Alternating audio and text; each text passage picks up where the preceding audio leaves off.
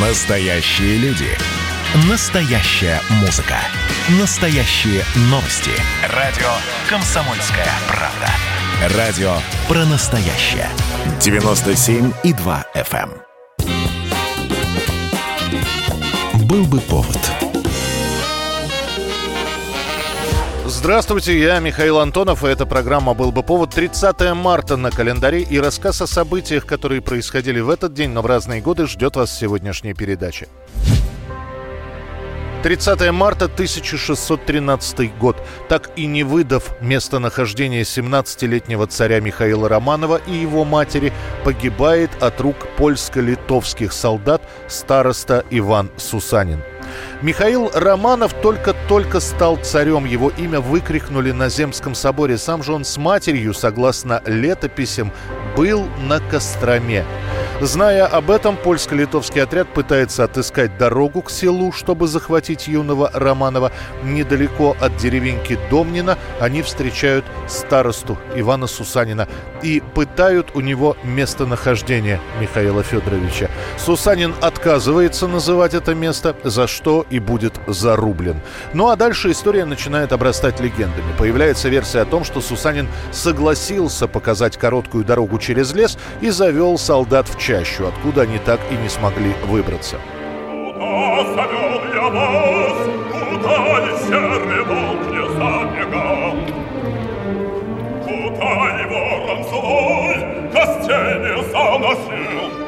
Было ли это на самом деле неизвестно. Однако история о том, что Сусанин не выдал царя, стала через какое-то время довольно популярной. А сам Михаил Романов, узнав о подвиге Сусанина, пожалует зятю погибшего, Богдану, половину деревни и освободит его от налогов.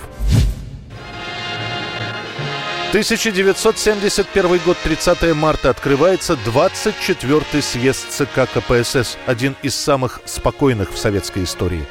Весть о созыве партийного съезда облетела всю страну и вызвала новый прилив трудовой энергии.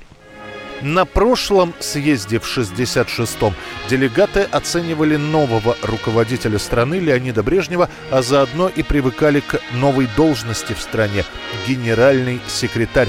Съезд 71 года не содержит ни обещаний, как при Хрущеве, что, дескать, нынешнее поколение будет жить при коммунизме. Нет на съезде никаких разоблачений, как было на 20-м с культом личности Сталина. Съезд назовут мирным. Это будет сделано еще и потому, что большинство докладов на съезде будут в той или иной степени содержать фразы о безопасности и мирном сосуществовании.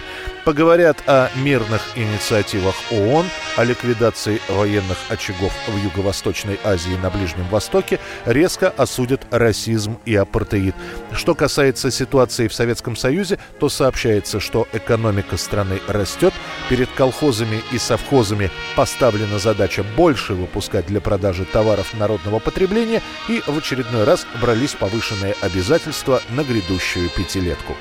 Съезд закрепил ленинский стиль партийной работы, для которого характерны научный подход к решению сложных проблем, деловитость и коллективность в руководстве коммунистическим строительством.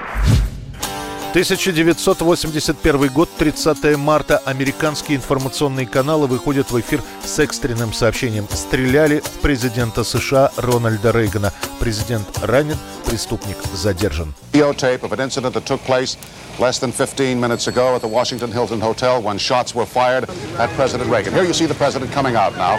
You just have to watch. Рейган всего два месяца как вступил в должность и в эти дни совершает много поездок по стране.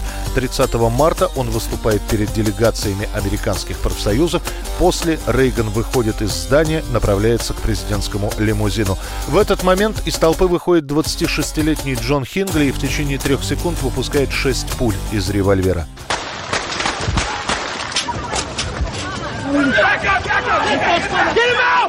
Первая попадает в голову пресс-секретаря Белого дома Джеймса Брейди, вторая в спину полицейского округа Колумбия Томаса Делаханти, третья пуля пролетит мимо, застрянет в стене дома, четвертый будет ранен в грудь агент секретной службы Тимоти Маккарти, пятая попадет в бронестекло открытой двери президентского лимузина и там застрянет, а вот последняя пуля отрикошетит от корпуса машины, войдет в грудь Рейгана, зацепит ребро и застрянет в легком.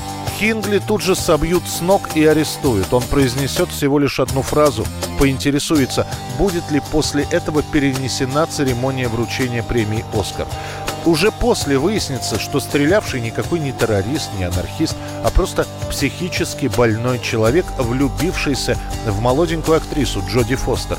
Джон отослал ей сотни писем, на которые не получил ответа, а после придумал, как привлечь внимание – совершив покушение на президента.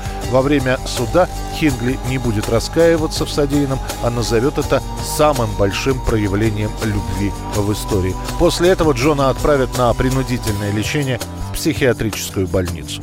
А Рональду Рейгану уже через час после покушения проведут операцию, после которой, несмотря на свой 70-летний возраст, президент довольно быстро пойдет на поправку. 1987 год, 30 марта. На экраны советских кинотеатров выходит фильм Георгия Данелия «Кинзадза». Гравицапа – это то, без чего пепелац может только так летать. А с гравицапой в любую точку Вселенной за пять секунд. Тех, кто ждал от создателя Афони и Мимино примерно таких же романтических комедий, ждало разочарование. Какая-то планета, двое землян, оказавшихся на ней, странные слова Каце, Пацаки, Четлани, Пепелац, Гравицапа, любимцы зрителей Леонов и Яковлев в роли пришельцев. Все это вызывает целую волну зрительской критики. Что хотел сказать режиссер своим фильмом? Это один из самых популярных вопросов в статьях того времени. В итоге в прокате Кинзадза займет лишь 14 место. Ты пацак, а ты кто? Я грузин. Нет, ты тоже пацак. Ты пацак, ты пацак, и он пацак.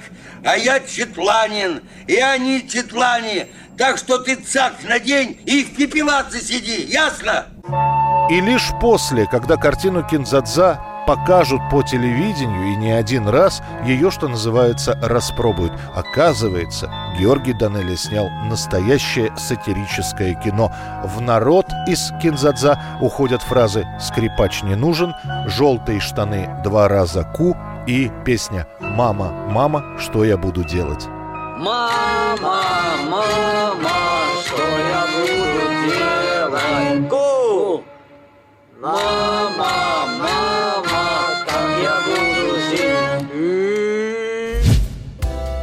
Это была программа «Был бы повод» и рассказ о событиях, которые происходили в этот день, но в разные годы. Очередной выпуск завтра. В студии был Михаил Антонов. До встречи. «Был бы повод»